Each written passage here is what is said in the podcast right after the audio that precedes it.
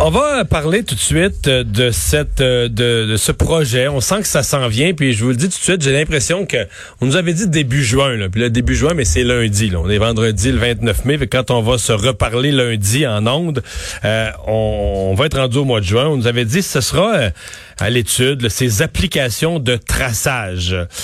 donc des applications que chacun devrait installer sur son cellulaire. Le but étant que si on détecte que vous avez, si on teste que vous avez la la, COVID on pourra euh, voir de qui vous vous êtes approché au cours des quatre, cinq derniers jours. Et donc, le travail de la santé publique, de retraçage des personnes potentiellement infectées pour que ces personnes se mettent en quarantaine, aillent se faire tester pour stopper la propagation, le travail devient beaucoup plus facile. La question, évidemment, c'est une question de, de, confidentialité, de protection des données. Ça inquiète beaucoup de gens. Paul Laurier, ex-enquêteur de la Santé du Québec, président directeur général de Vigitech, spécialité en, spécialisé en informatique judiciaire, est avec nous. Bonjour, Monsieur Laurier. Bonjour, Mario. Euh, vous faites partie des inquiets de ça. Ah, plus qu'inquiets. Plus qu'inquiets.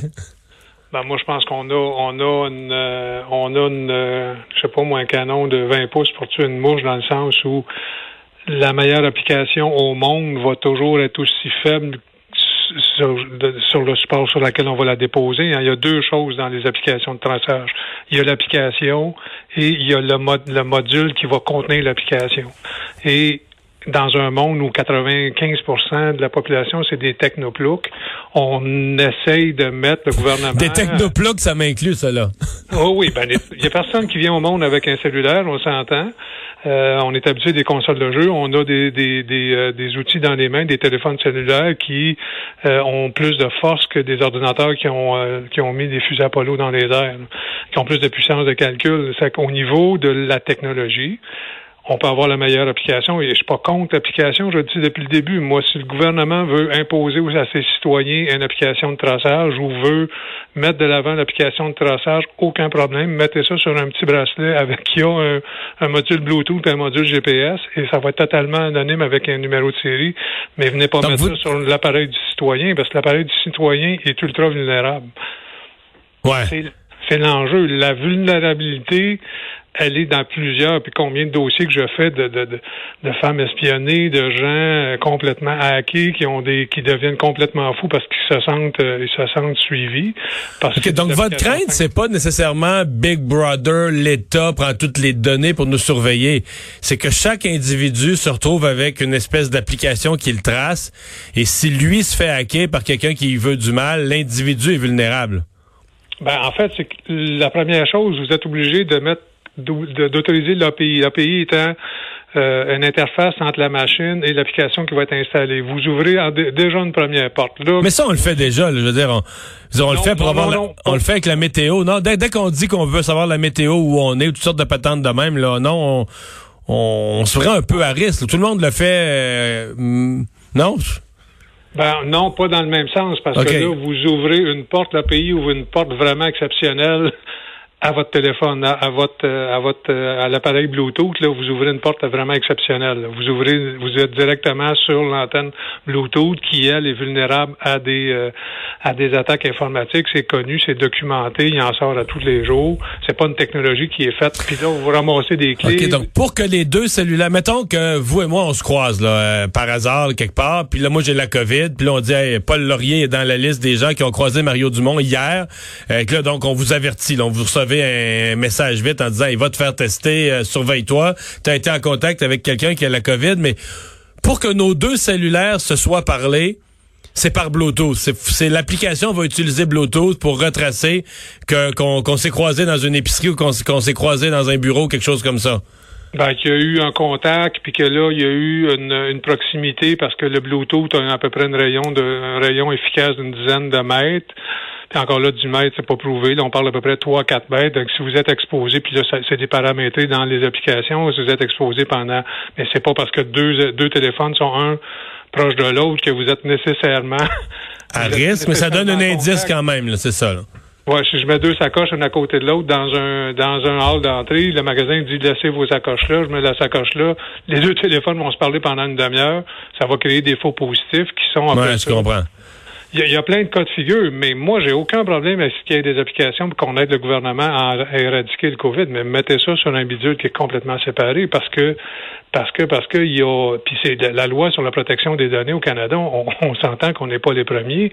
On vient de juger Google euh, dans le, le, scandale Cambridge Analytica pour une, infraction qui a eu lieu en 2012. Hmm. Mais quand, quand on nous dit qu'on va, je vais essayer de dire le mot, tout le monde le rate là, mais anonymiser, donc rendre anonyme tout ça, c'est-à-dire que l'application va faire le traçage, mais retiendra pas les, les, les noms. Ça vous dit quoi, ça? Comme, parce que ça semble être ça, la grosse sécurité que nous promettent les gouvernements? Ben, en fait, la sécurité, vous émettez des clés, une clé publique, une clé privée avec des serveurs qui sont pas contrôlés. Les données, même s'ils sont anonymes, à quelque part, vous avez la trace d'un cellulaire, vous avez un numéro de série, vous avez quelque chose qui va identifier votre cellulaire. Hein. Vous êtes obligé de rentrer, euh, vous êtes obligé de mettre l'application en fonction d'une d'un appareil. Donc, c'est pas si anonyme que ça. Si on veut vous retracer, il faut être capable de vous renvoyer un signal, dire vous avez été en contact avec quelqu'un qui était mmh. euh, qui était euh, donc à, quelque part. Et puis là, je regardais je regardais les gens chez Mila. Qui va gérer le serveur? C'est des gens qui ont eu des enquêtes de sécurité parce que faut se rappeler, le Desjardins, c'est une banque, c'était sécuritaire. Tous les utilisateurs ont le, leur, euh, leurs données personnelles sur le web. Il y a des portes. La, sécurité, il y a rien, a rien qui est sécuritaire au niveau informatique. C'est une question de temps avant que ça soit percé. Puis des, des, les compagnies font ce qu'on appelle des patchs, font des, des corrections de mise à jour de logiciels constamment. Là, on est sur une application. Ça fait six mois qu'on est en développement. On l'a pas testé vraiment. Chaque pays l'utilise un peu. Des géants comme Google et Apple ouvrent des portes sur nos appareils cellulaires. Moi, je pense qu'on va beaucoup trop vite oui, on va la combattre, la COVID. Pas de problème avec ça, mais prenez, moi je vous dis, prenez un bidule, ça coûte à peu près 50 dollars à fabriquer, un module GPS, un module Bluetooth, vous mettez ça autour de votre poignet, et puis vous le branchez sur votre ordinateur, vous allez retracer tous les gens avec qui vous avez été en contact par le numéro de série, puis par la par la, manipulation de l'utilisateur. Mais c'est beaucoup plus compliqué parce que le sel, les gens l'ont, les gens l'ont déjà tout dans leur poche. Là, on parle de créer un, bracelet, d'en fabriquer des millions, des distribuer, de convaincre les gens de le porter, etc. Là. Ben, si on parle, mettons, de population vulnérable à Montréal, dans Montréal-Nord, combien de gens ont des cellulaires? Si on n'est pas capable de se payer des masques, est-ce qu'on est capable de se payer des cellulaires? Et c'est les zones chaudes. On parle de zones chaudes. On parle de vouloir euh, enrayer la propagation du virus dans des zones chaudes. Fait que c'est pas tout le monde qui a des cellulaires, c'est pas tout le monde. Android a à peu près 5, 6 saveurs présentement de, de type de, de, de, de, comment on appelle ça, de, de, de firmware. Là, j'ai, pas on appelle ça des saveurs, le marshmallow, caramel, Kit Kat, whatever.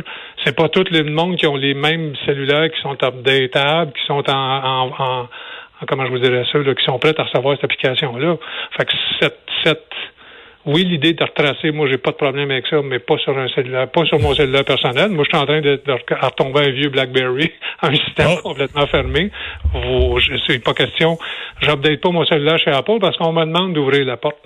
Je hmm. veux pas l'ouvrir, cette porte-là, parce que c'est bien au Canada, mais si je vais dans des pays étrangers, puis on le sait, il y a des guerres, il y a des guerres technologiques sous la chambre, est-ce qu'on garantit que les Chinois, les Russes, les Américains, les Israéliens, les, les Français, tous ceux qui sont en guerre technologique sur le terrain que les gens voient pas, vont pas utiliser cette porte-là pour après ça venir hmm. encore plus euh, nous espionner ou nous voler des secrets ou voler des communications?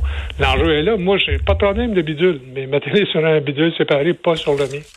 Parce que la faille, est là. La faille, c'est qu'on permet, on ouvre une porte pour mettre une application. L'application en soi, de s'installer. On a besoin de cette porte-là pour être anonyme. Il y a encore beaucoup de chemin à faire. Je pense qu'on est beaucoup trop rapide dans le, déploiement de cette technologie. on va surveiller comment ça évolue dans les semaines à venir. Paul Laurier, merci. Bonne, bon week-end. Ah, une énorme nouvelle qui est tombée, Vincent, pendant qu'on parlait à M. Laurier. Oui, concernant euh, quelque chose qui était, ma foi, très très attendu, là, euh, concernant les salons de coiffure. Qui ouvrent hors Montréal lundi, donc Exactement. Dans, trois jours. Puis là, à Montréal, on espérait le 8, donc le lundi, sept jours plus tard, mais... Faudra attendre un petit peu plus, mais pas beaucoup. 15 juin. Euh, c'est ce que le gouvernement du Québec vient, vient d'annoncer. Alors, euh, coiffeurs, barbiers, les tatoueurs, les esthéticiennes, un peu partout. Donc, euh, Grand Montréal, MRC de Joliette vont pouvoir ouvrir à partir du 15 juin. Alors, euh, alors que les autres, effectivement, c'est euh, c'est dès lundi.